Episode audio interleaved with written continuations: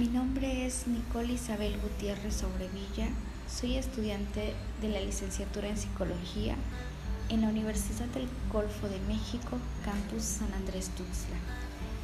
Les doy la bienvenida a este podcast donde les hablaré acerca de la personalidad.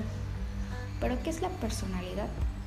La personalidad constituye una forma particular y peculiar de ser organizada en una estructura psicológica que está integrada por determinados rasgos psíquicos, fisiológicos y morfológicos que están relacionados entre sí. Todo ello manifestado en una conducta, un pensamiento y una afectividad que caracterizan a quien lo posee. Podemos afirmar que no hay dos personalidades idénticas, puesto que la personalidad es un elemento diferenciador del ser humano que le otorga un sello individual.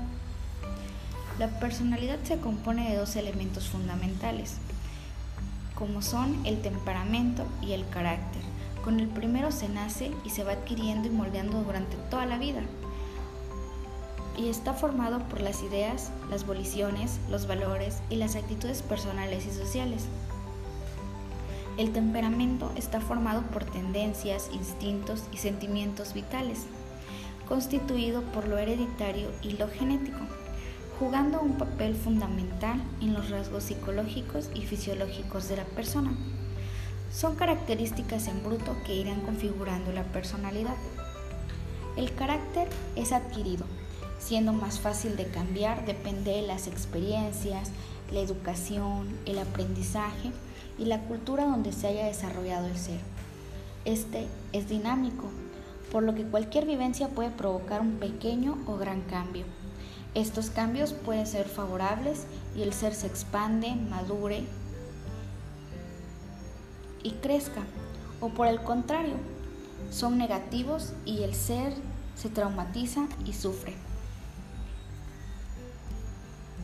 La personalidad es muy importante para desenvolvernos en los diferentes ámbitos de nuestro entorno. La personalidad es el conjunto de sentimientos, pensamientos, actitudes, hábitos y conductas de los individuos que persisten con el tiempo. Los factores que determinan la personalidad son los siguientes.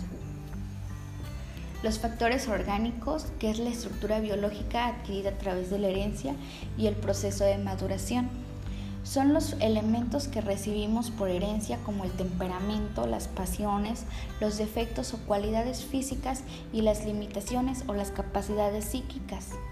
Estos elementos son los más personales y definen mucho nuestra forma de ser. Con el tiempo podemos modificarlos según la formación personal. Los factores ambientales, que son los que adquirimos a lo largo de la vida, como la cultura, las costumbres, la forma de comunicarnos, la manera de desenvolvernos y la forma de ver la vida. Estos factores son las influencias que tenemos a través de la familia, las amistades y que con el tiempo van disminuyendo. También son los factores psicológicos, que son aquellas experiencias de vida que el individuo crea con sus decisiones personales. Muchas gracias y hasta la próxima.